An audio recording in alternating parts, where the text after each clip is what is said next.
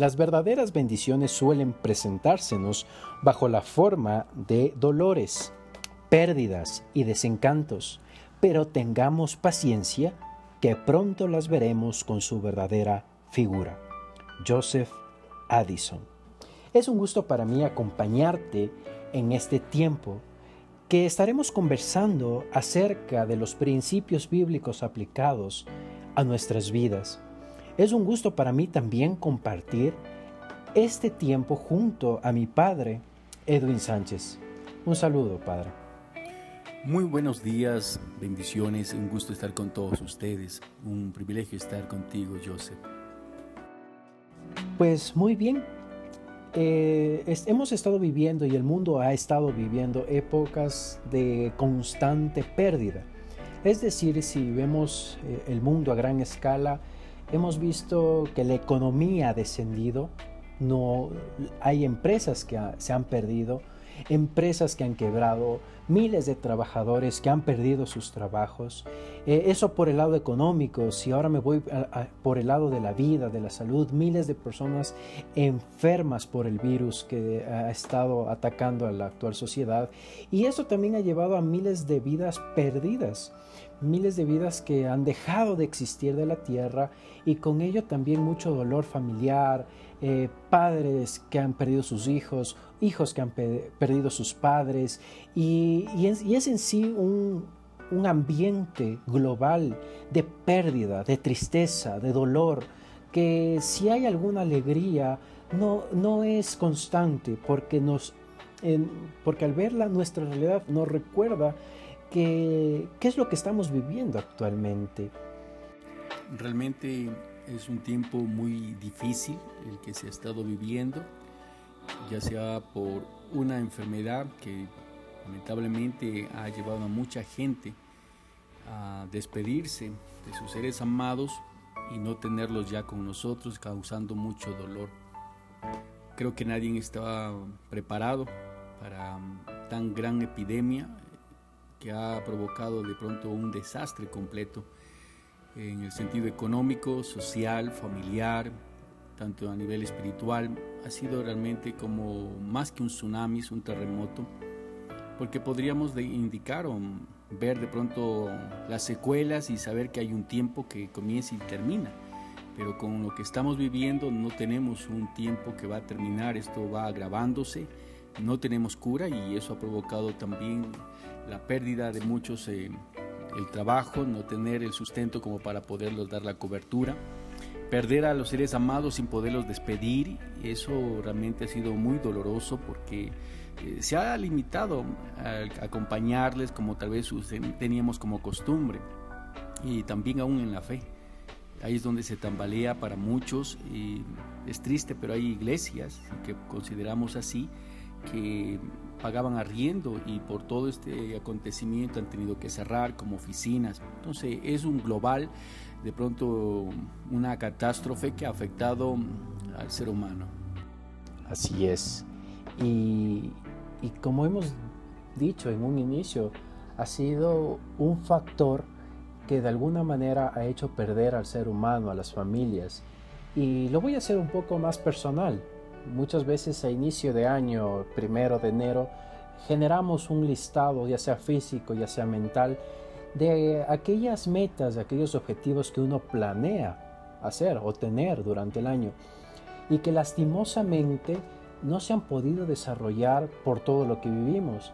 Tal vez un viaje de vacaciones frustrado, tal vez la compra de algún inmueble que fue frustrado por la economía del mundo, tal vez, eh, yo qué sé, cualquier otro, otro objetivo, eh, tal vez adelgazar, y por la pandemia no se pudo hacer ejercicio y no se adelgazó, pero en sí todos, todos, todos, absolutamente todos, fuimos afectados de una o de otra manera, eh, diciéndolo así, a pérdida por la situación de salud que está viviendo el mundo.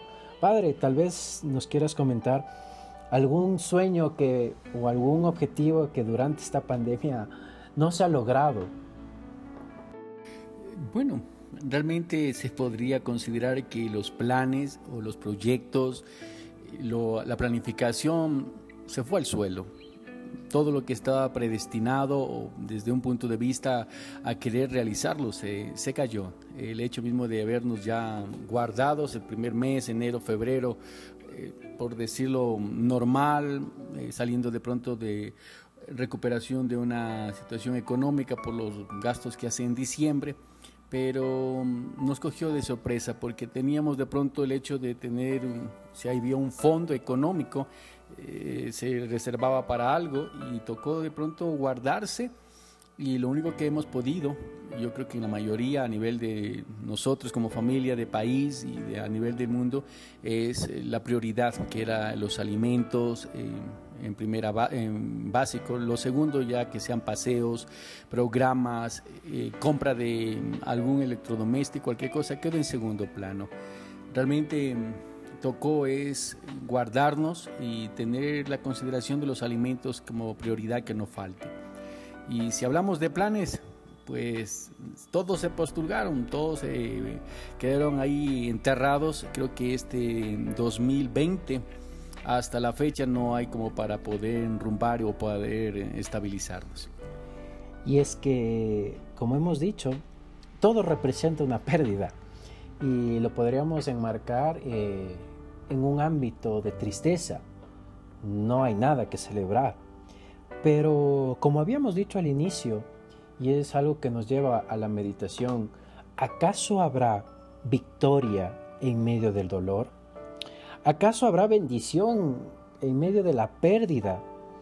¿Acaso habrá felicidad en medio del desencanto?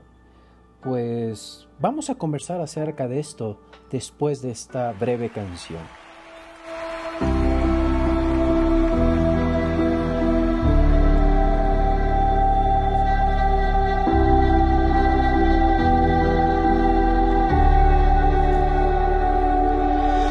acércanos a ti, no te vayas, anhelamos más.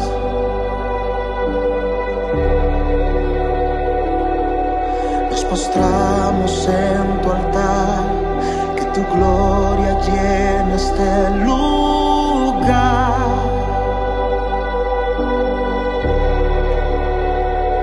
No pararemos de buscar nuestra mayor necesidad eres tú. Dile, ven. Ven, nos queremos más. Inunda todo este lugar de ti. Quiero escuchar una generación apasionada que grite. Hasta que tu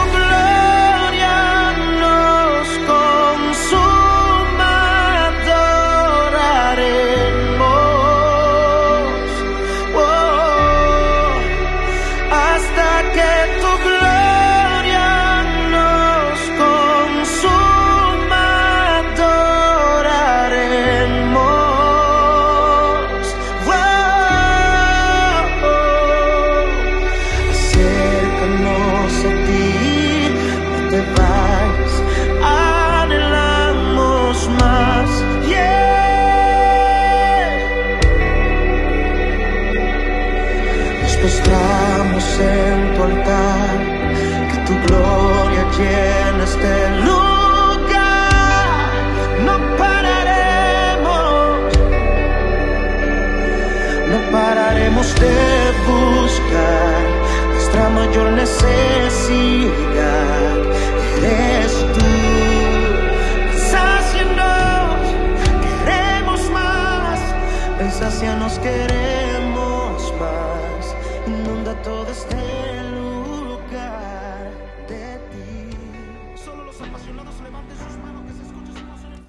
La palabra de Dios en Salmos 42 me habla de un salmista, que justamente estoy leyendo, es el másquil de los hijos de Coré, no es David.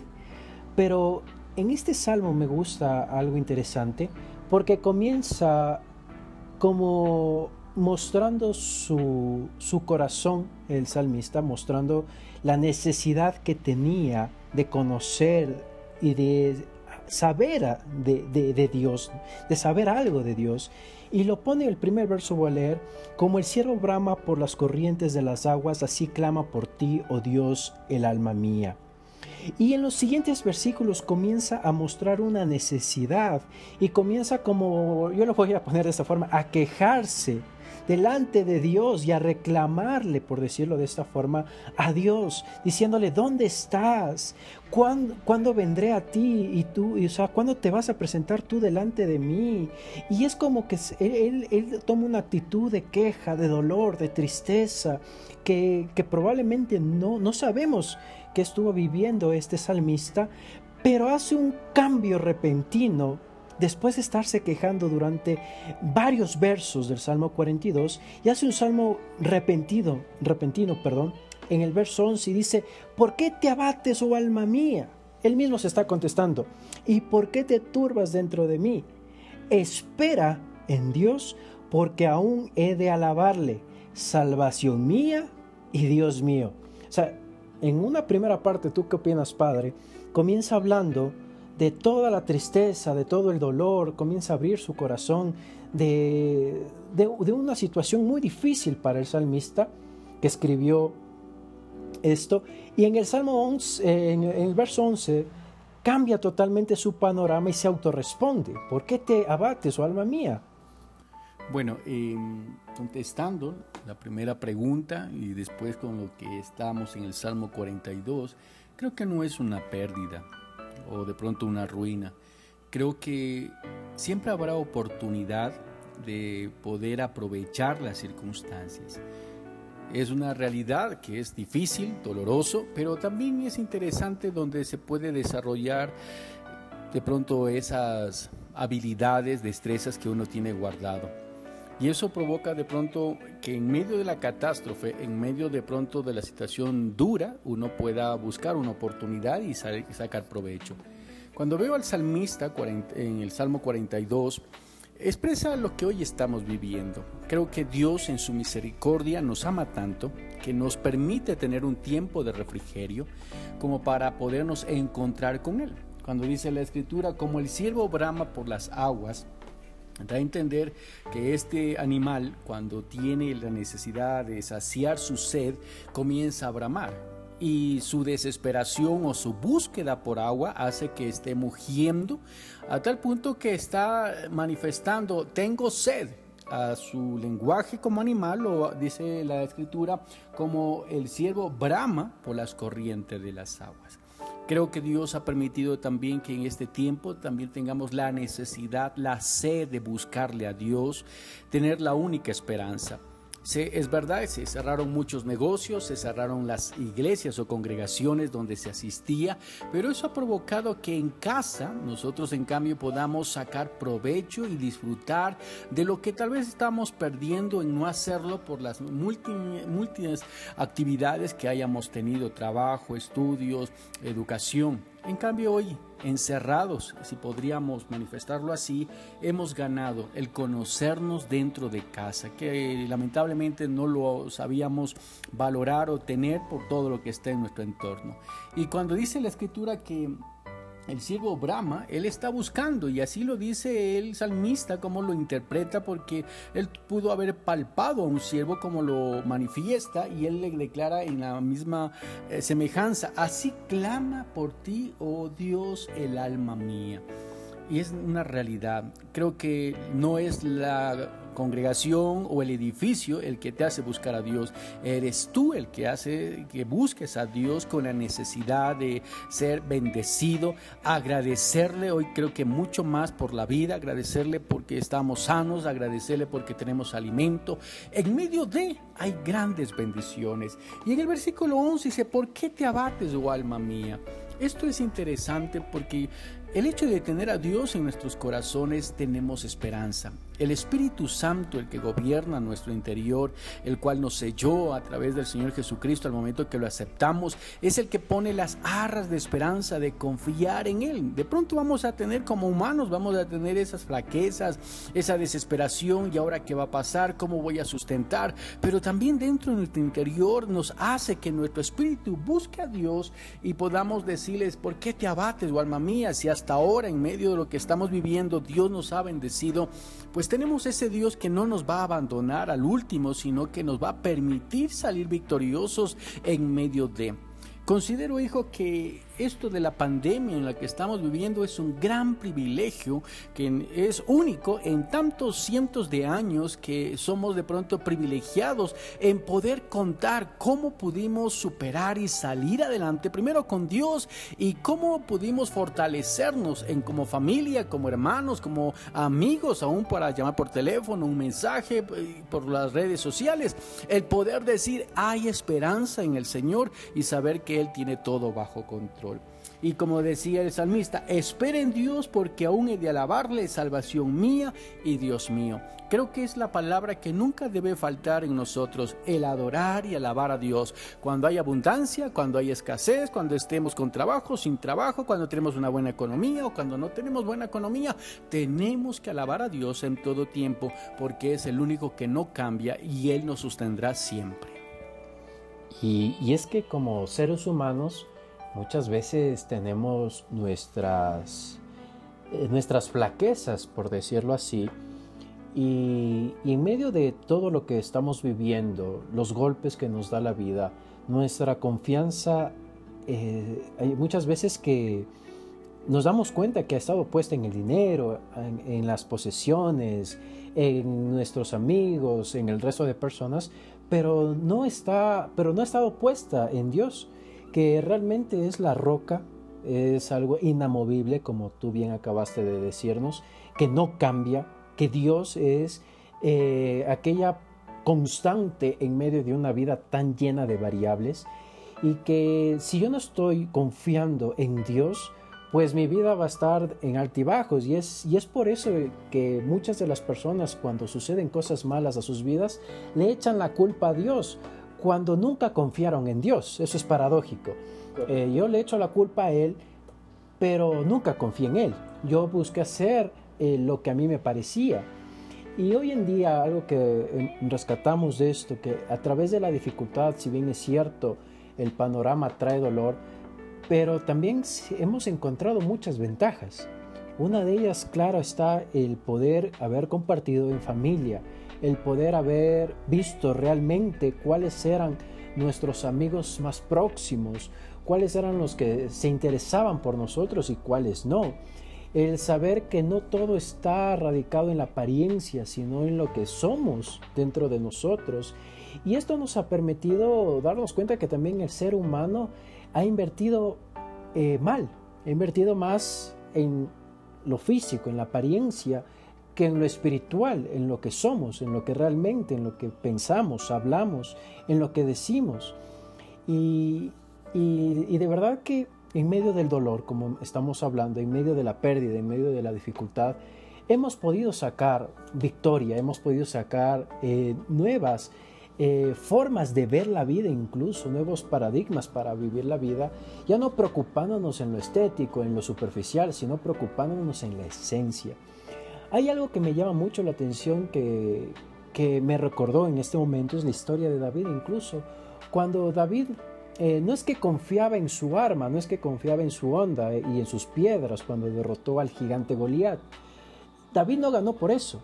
David ganó porque él tenía la confianza en que Dios le iba a dar la victoria. Y eso es lo que está sucediendo hoy en día. Nuestra confianza no debe estar puesta en el dinero o en lo que está pasando actualmente en la sociedad, sino debe estar puesta en Dios, a través de su palabra. Claro está. Correcto. Es interesante, ahora, cuando hablamos de los privilegios de familia, es triste también ver ese privilegio para los afortunados que somos nosotros, es una bendición, pero para otros el estar en familia ha sido una guerra.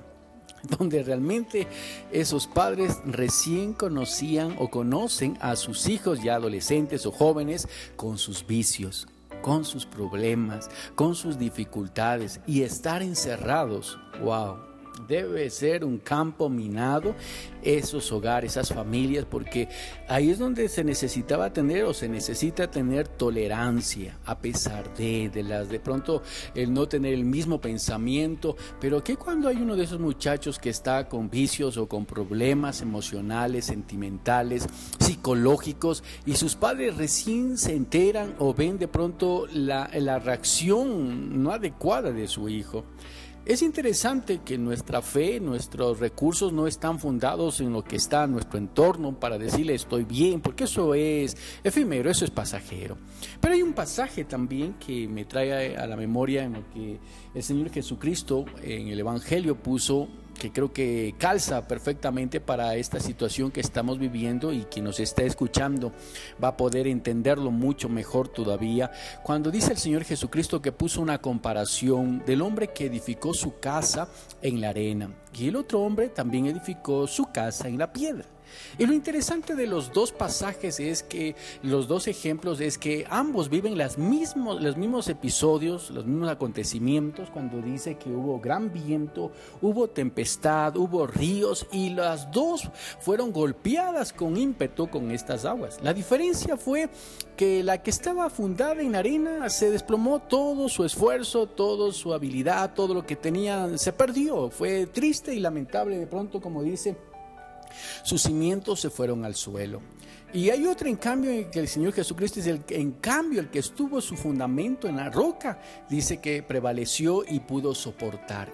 Esta es una base importante porque esta pandemia, esta eh, situación difícil ha movido de pronto las familias a valorar, eh, perdón, a reconocer el fundamento de sus casas en sus valores, en sus principios, en sus convicciones, cómo fueron formados, a tal punto que ese niño como adolescente, ese adolescente como joven, ese joven como profesional, en medio de, tenía que tan solo reconocer, hay un Dios en el cual nosotros estamos fundados. Pero si ese fundamento de ese hogar, de esa familia, no haya sido Dios y no hubo principios de parte de bíblicos que hayan estado en la casa como fundamento de disciplina, realmente es un caos. Y esto creo que ha sido no tan solo como familia, sino en todas las áreas donde si Dios no está, pues lamentablemente hubo dolor.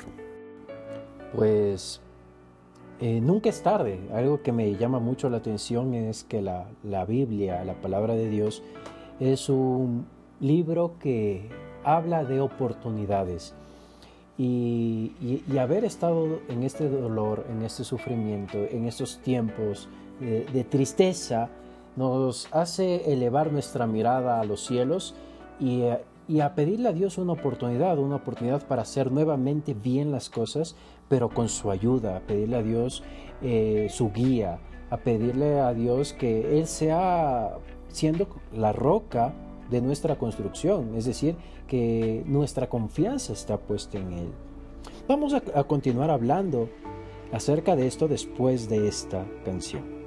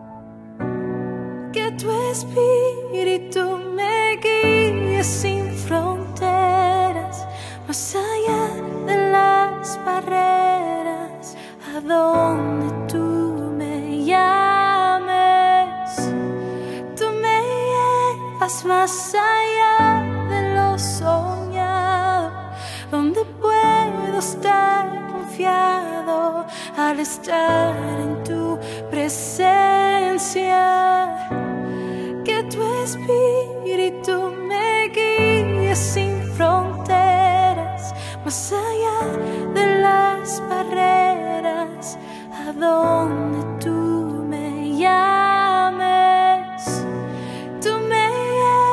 más allá de lo soñado, donde puedo estar confiado al estar en tu presencia. Que tu espíritu me guíe sin fronteras, más allá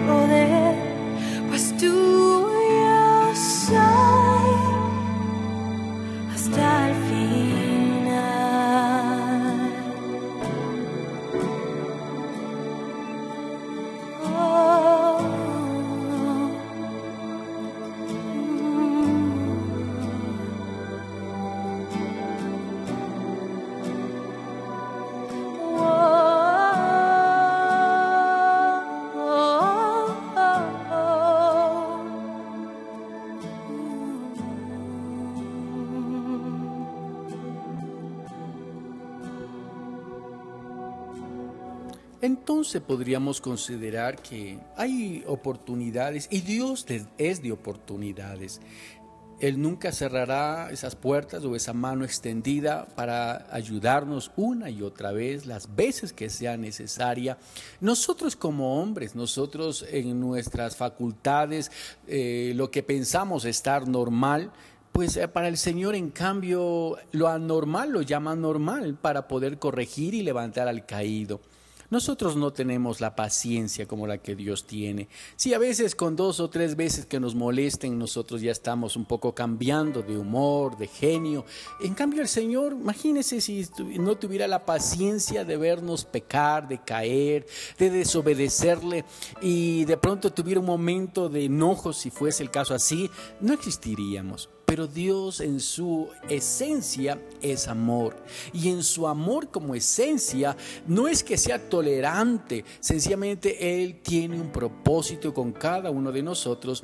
Y lo que estamos viviendo, la circunstancia que estemos viviendo, es un pretexto. Siempre he de considerar que las pruebas, las circunstancias, las enfermedades o algo difícil es un pequeño pretexto para llamarnos la atención de parte de Dios como para poder otra vez reconocer a Él.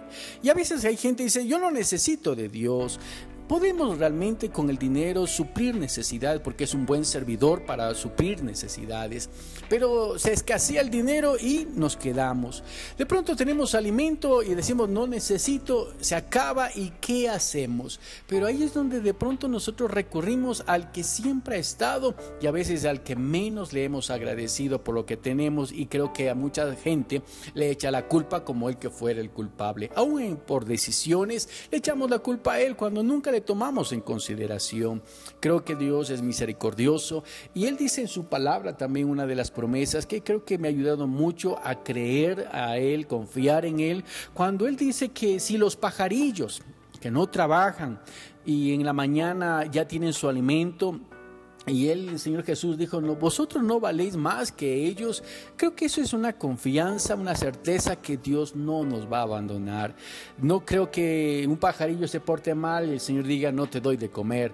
Dios no es como el hombre en su corazón y en su pensamiento. Él nos ama a pesar de, y creo que ahí está nuestro Señor Jesucristo, que su amor es más inmenso que el mismo pecado para poder amarnos y sacarnos de ese pecado porque mayor es su amor. Así es. Y déjame decirte que nunca es tarde para pedirle ayuda a Dios. Si tú piensas que lo has perdido todo, déjame decirte, no has perdido absolutamente todo, porque ahí está Él, estirándote la mano para levantarte. La palabra de Dios en Mateo 28 dice, como promesa que Jesucristo nos, nos hizo, que Él iba a estar todos los días de nuestra vida hasta el fin del mundo.